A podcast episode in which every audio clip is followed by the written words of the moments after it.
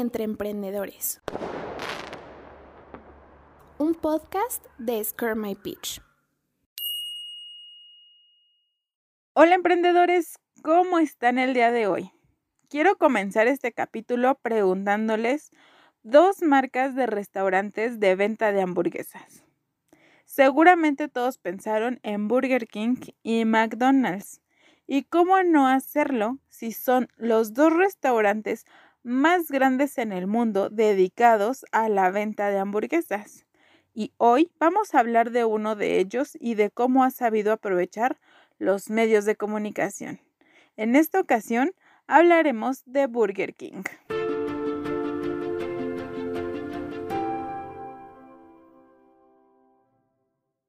Como les comentaba, Burger King está en el top, no solo en el top 3, sino en el top de las dos mejores empresas de venta de hamburguesas en el mundo. Sí, siempre se ha visto un poco atrás de McDonald's, por así decirlo, pero eso a ellos no les acompleja.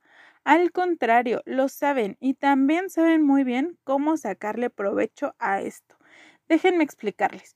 Pero antes de contarles eso, quiero mencionarles un poco de la historia de la fundación del rey de las hamburguesas y cómo es que llegó a hacerlo.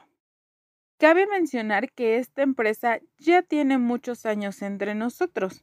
En 1953, Kate Kramer, junto con el tío de su esposa, Matthew Burns, buscaron una idea de restaurante después de haber conocido McDonald's, el original, en California. Ellos inventaron una máquina de hacer hamburguesas y decidieron llamarla Insta Boiler y llamando a su restaurante Insta Burger King.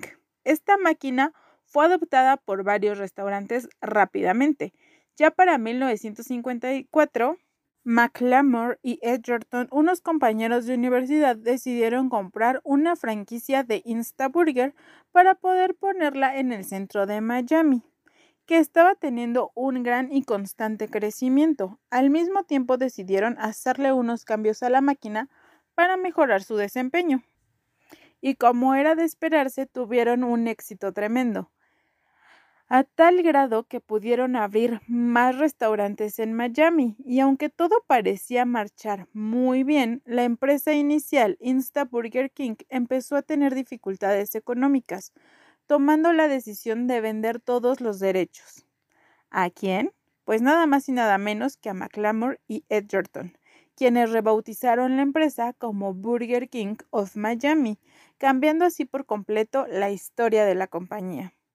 Y fue en ese entonces cuando comenzaron a vender franquicias, lo cual era un concepto innovador y que se encontraba en auge en esa época, pero no solo eran innovadores en el proceso, también en la comunicación, pues crearon ahí a su personaje, el rey de las hamburguesas, que para ese entonces tenía un look un poco distinto al que conocemos hoy. Y casi al mismo tiempo también se creó la Whopper, su más famosa hamburguesa que sigue vigente hasta el día de hoy con el afán de vender una hamburguesa más grande que la competencia. Burger King lo que buscaba era mejorar la preparación de la hamburguesa, tener la mejor hamburguesa a la parrilla. Y lo lograron, ya que para 1967 la empresa había crecido muchísimo al punto de que Pillsbury Company la compró por 18 millones de dólares y con esta inversión se pudo convertir en la segunda cadena más grande de hamburguesas solo detrás de McDonald's. Pero aquí comienza a ponerse mejor la historia, ya que Burger King hizo su jugada maestra y reestructuró los contratos de sus franquicias para que los propietarios de estas no pudieran poseer las franquicias de otras cadenas, fomentando así la lealtad. Muy inteligentes, ¿no lo creen? Bueno, después de una serie de ventas, pasó a manos de PepsiCo, dejando de ser su dueño en 2010 que fue comprada por 3G Capital por 3.200 millones de dólares y en 2014 se fusionó con Tim Hortons, una cadena de restaurantes canadiense, lo que ocasionó que McDonald's se volviera todavía más fuerte. Y regresándonos un poquito más, fue en 1963 cuando comenzaron la expansión por Estados Unidos, teniendo su primer sede en Puerto Rico. Diez años después, en 1975, lograron llegar a Europa y el primer país que visitaron fue España. Se preguntarán, ¿cuándo fue que llegaron a México? ¿Cuánto tiempo creen que tiene el rey de las hamburguesas en nuestro país? Pues se tardó un poquito, casi nada, 15 años, y fue en 1991 cuando llegó la primera sucursal a México. Adivinen a dónde. A Mérida, Yucatán. Y a partir de ese momento se enamoraron de nuestro país. ¿Y cómo no hacerlo? Hoy en día cuentan con 400 restaurantes en toda la República.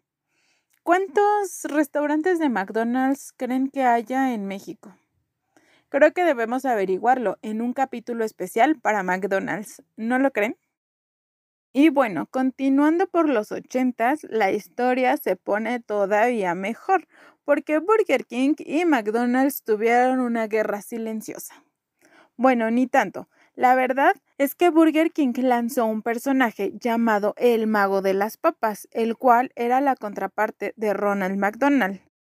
Y eso fue solo el inicio, porque hubo todo un dime y direte, como decimos por acá, el cual se llamó Burger Wars. ¿Y qué fue lo que pasó? Bueno, déjenme que les cuente. Burger King comprendió rápidamente que no iba a poder competir de esta forma con el gigantesco y bien posicionado McDonald's, y menos hablándole a su mismo público. Entonces, ¿qué fue lo que hizo Burger King? Bueno, pues trató de verlo con un mejor humor y hacía incluso bromas acerca de ellos en lugar de hacer una publicidad 100% hablándonos de todo lo bueno que tiene el restaurante. Más bien trataban de, de, tratar de hacerlo con cierto humor. Pongámoslo como en metáfora, ¿quién te cae mejor? ¿Alguien que te hace reír o un pesado que siempre saca 10? Bueno, ellos trataban de hacerlo de esta forma más ligera. Incluso tuvieron una frase muy popular que decía en español, ven como un payaso y come como un rey, haciendo alusión al payaso de Ronald McDonald y al rey de Burger King. Resumiendo toda su estrategia, sería esa frase. ¿Pero creen que McDonald's se iba a quedar con los brazos cruzados? Por supuesto que no. Decidió demandarlos por competencia desleal. ¿Cómo se solucionó? En realidad no lo sabemos, pues esta demanda se arregló un año después en términos desconocidos. Sin embargo, esto tampoco limitó a Burger King, pues siguió haciendo este tipo de campañas, solo que con menor intensidad y cambiando la estrategia al enfoque de sus productos y una parte de personalización del servicio. No sé si ustedes lo recuerdan, pero si no es así, yo les cuento. Hubo una época donde en Burger King tú podías preparar tu hamburguesa como quisieras. De esta forma, ellos fueron de los primeros en centralizar la atención en el cliente. Tanto se centraron en ellos que hubo una época donde incluso tuvieron menús para los perritos. Entendieron la idea, innovaron mucho en sus procesos de comunicación y atención al cliente, teniendo esto todavía aún más valor. Ser el segundo en ventas no es nada malo porque además el número uno siempre debe ser el cliente y eso es lo que ellos han venido haciendo durante todos estos años. Han hecho partícipes a los clientes de diversas formas. ¿Escucharon alguna vez sobre que Burger King le pagó una boda a una pareja? ¿No lo hicieron? Bueno, esto es muy particular porque la pareja juntaba los nombres de Burger King. Sí, sus apellidos juntaban Burger y King. De hecho, ellos anunciaron que se iban a casar en un restaurante de Burger King. ¿Se imaginan qué coincidencia tan particular y qué interesante? Bueno, al enterarse, el restaurante decidió pagar los gastos de la boda y durante su boda ellos utilizaron una corona del famoso restaurante. Y bueno, también hace uno o dos años, en un juego de FIFA, en una playera del equipo de cuarta división inglesa estaba un patrocinio en la playera. Ellos lanzaron una campaña en la que te invitaban que subieras un video metiendo gol y usando esta playera en el videojuego y por cada video que hicieras te daban una hamburguesa gratis, haciendo así su publicidad. Y Burger King sí que ha sabido hacerlo. Recordarán que hace no mucho hablábamos acerca de esta super estrategia que tuvieron durante la pandemia, en el cual las ventas de los restaurantes bajó muchísimo y ellos no solamente pensaron en sí, sino que invitaban a los consumidores a que le compraran a la competencia, donde claro, aceptaban que su producto era el mejor, pero que a veces no estaba tan mal probar el de la competencia y hacerles la compra, pues todos lo estaban necesitando en ese momento. Y eso no es todo. Seguramente todos aquí conocemos al chico Oxo, del cual también ya hemos hablado. Y mientras Oxo no lo quiso, Burger King aprovechó para hacerlo partícipe en un restaurante. Fue un ganar-ganar para todos. Para Burger King, para el público que quería seguir viendo a este chico tan famoso y para él, pues ya era una campaña pagada. Definitivamente es un adaptarse o morir, y ellos lo han sabido hacer, aunque también han tenido sus fallos y han sido catastróficos, pues recientemente en el Día de la Mujer de este año, el 8 de marzo, hicieron un tuit que fue demasiado polémico, ya que decía que las mujeres pertenecían a la cocina, que su lugar era ese. Más abajo había otro tuit reivindicando el primero, pero vamos, no todos leemos el segundo, nos quedamos con el primero y Burger King pues digamos que se anotó un gol él solo. Lamentablemente esta estrategia sí les falló.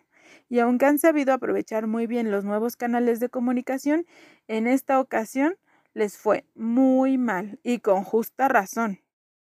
Seguramente tenemos mucho que aprender de la estrategia de mercado de Burger King y seguramente seguirán dando de qué hablar con su competencia con McDonald's. Muchísimas gracias por acompañarnos en un capítulo más y nos vemos la siguiente semana con la historia de otra empresa. Que tengan un excelente fin de semana y no dejen de cuidarse, por favor, usen cubrebocas y si pueden, utilicen dos.